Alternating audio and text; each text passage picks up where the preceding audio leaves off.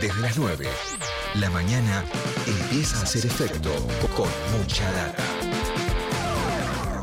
Por Nacional Rock.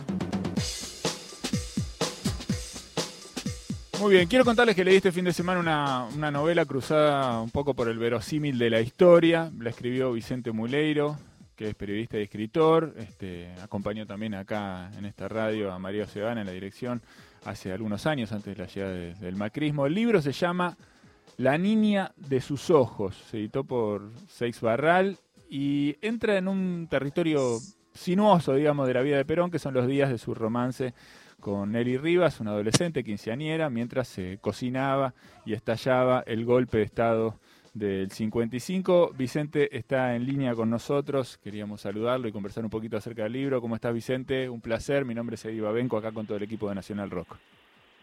Eh, ¿Qué tal? Buenos días, muy bien, un gusto saludarlos. Bueno, igualmente, la verdad es que lo primero que, quiero preguntarte, casi es una pregunta obligada que, me surgió cuando, cuando terminé de leer eh, el libro, es ¿Por qué pensás que elegiste contar esta historia eh, y, por qué pensás que elegiste contarla ahora, digamos, en este contexto?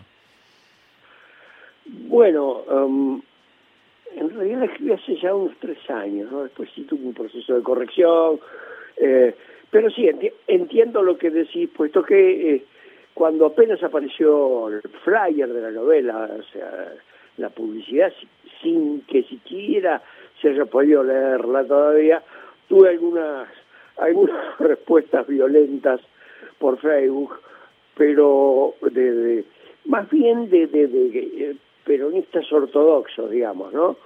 Que lo que les molestaba era que la figura de Perón no quedara como en una estatua, ¿no?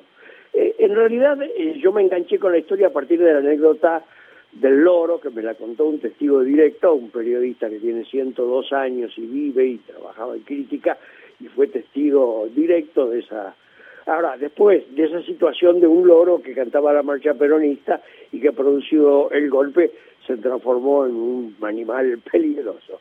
Bueno, y eh, después indagando la época me cruzo con, con que coincide con la historia de Nelly bueno, y fundamentalmente me pasó que le vi una sustancia narrativa importante, digamos, este, más allá de que de, cálculos ideológicos sobre la oportunidad o no, cosa que un escritor, si se prende con un tema, en realidad no tiene que prestarle atención a, a su, digamos, a, sus consecuencias este, políticas. ¿no? Seguramente, pero bueno, viste que es un momento de mucha sensibilidad social, además potenciado por las redes sociales, vos decías ya por Facebook me pasó con el flyer, es muy fácil que se arme un escándalo, viste, por cosas, por cosas menores, y algunos temas que atraviesa esta historia, bueno, pueden ofender incluso a distintos colectivos, ¿no? Hay mucha gente que podría ofenderse por, por esto, por lo menos en la previa. No sé si pensaste en esto mientras escribías o te despojaste totalmente de ese asunto. Bueno, siempre supe que como decís vos a varias puntas esto era eh, controversial o podría serlo, ¿no? Ah, así que sí, siempre supe que estaba trabajando eh, una materia que se prestaba para, para la polémica. Por eso es que en aquellas cosas que podrían implicar un juzgamiento de conductas personales, no estoy hablando de juicios políticos y de toda la fake news que se arma y del juicio que también le arman a Nelly, ¿eh? sino de, personas concretas. ¿eh? Pensé que alguien podría este, eh, reaccionar, no indagar en la frontera entre lo que es un libro de testimonio directo y una novela, ¿no?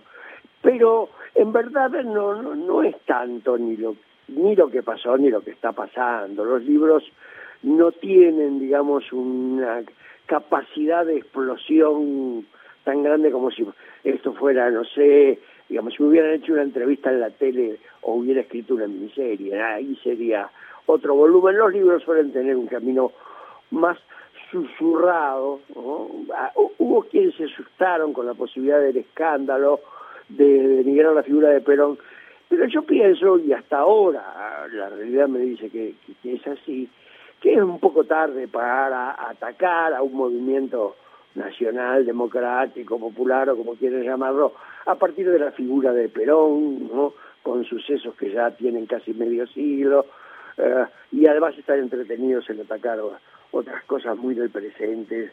Eh, y no creo tampoco que salde políticamente este volver a resucitar al Perón fauno, este, orgiástico, eh, todos esos mitos que circularon en los 50 y que sí tuvieron la potencia de un melodrama de radioteatro, ¿no? Sí, eh, por eso incluso te preguntaba en el principio, digamos, por el, por el contexto en el que la, novela sale publicada, porque me parece que, o me pasó a mí, digamos, leyéndola, que todo el tiempo lo que se establecen son también como paralelismos, ¿no? De la realidad de ese, de ese contexto de, mediados de los 50, con muchas de las cosas que vemos que siguen pasando hoy en la, en la actualidad, ¿no? Con las oposiciones, con la, con la cuestión mitológica, ¿no? Alrededor de algunos dirigentes políticos.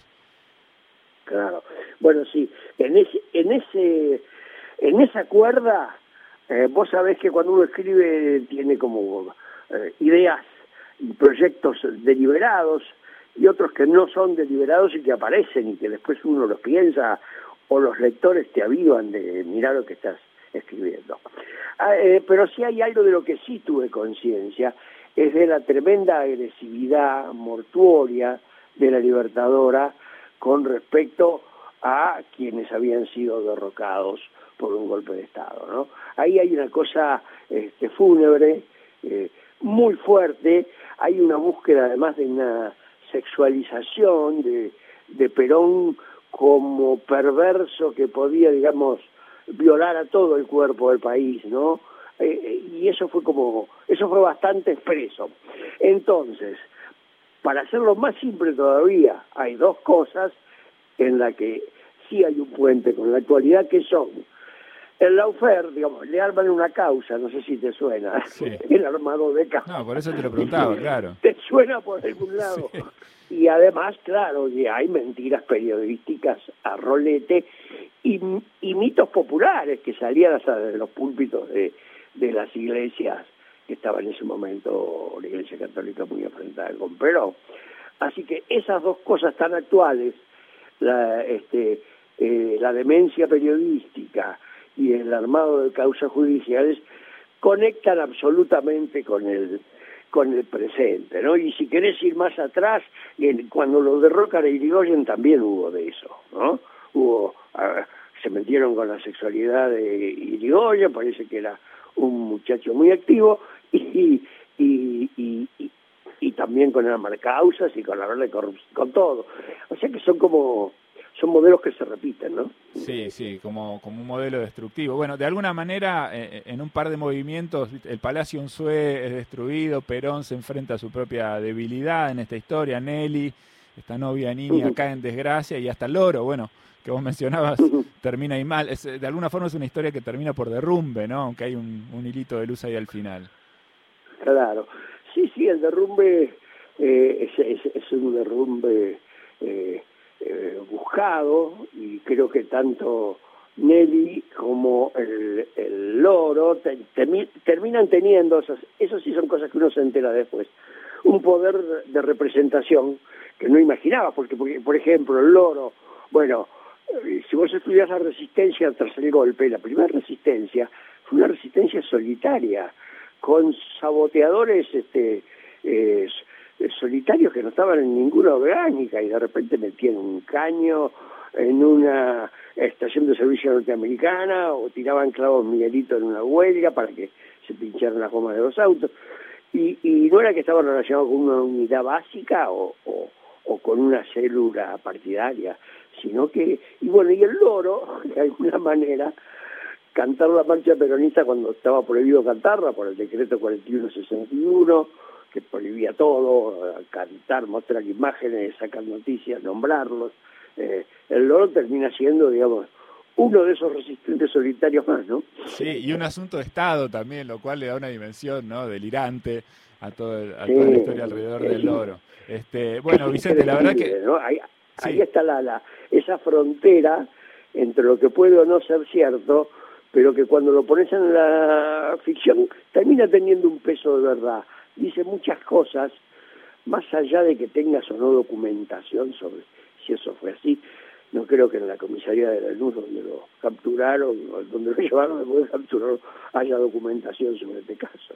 Total. Bueno, eh, simplemente queríamos eh, conversar con vos un poco acerca de, esta historia que, acaba de ser publicada, como, como, decíamos. Eh, fue un placer leerla y es un placer charlar con vos un poco acerca de esto. Invitamos a todo el mundo que, que busque la niña de sus ojos de, Vicente Muleiro está en todas las librerías, lo van a encontrar muy fácil, está este, excelentemente escrito, preciosamente escrito, y la verdad es que, bueno, es, interesante porque también de alguna manera nos dispara también la posibilidad de, tener que, pararnos en algún lugar, que pensarlo, sobre todo porque en algún punto, eh, y mira, y te agrego una pregunta más, vos no haces un un juicio de valor explícito, por lo menos a lo largo de la historia, ¿no? respecto de este asunto ¿no? Eh, que, atraviesa la historia, ¿no? de la aparición de esta niña en la vida de, Perón. Yo de alguna manera sobreentendí lo que me convenía, ¿no? Eh, pero yo no sé si en realidad vos armaste un dispositivo en el que la pregunta moral la tiene que responder cada lector.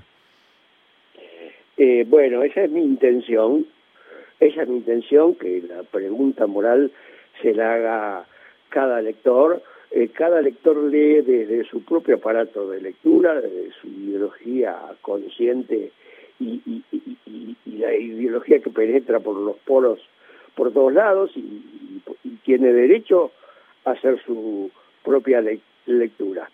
O sea que hay preguntas morales que en efecto se hacen los lectores.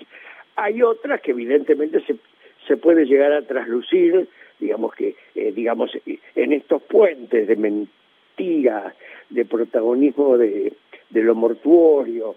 Eh, eh, bueno, ahí esa conexión, digamos, la sé, digamos, que tiene que ver una tapa de revista con la expresidente este, sexualizada, este, mostrada en todos los kioscos del país, con este, mostrar a Perón como una especie de monstruo sexual.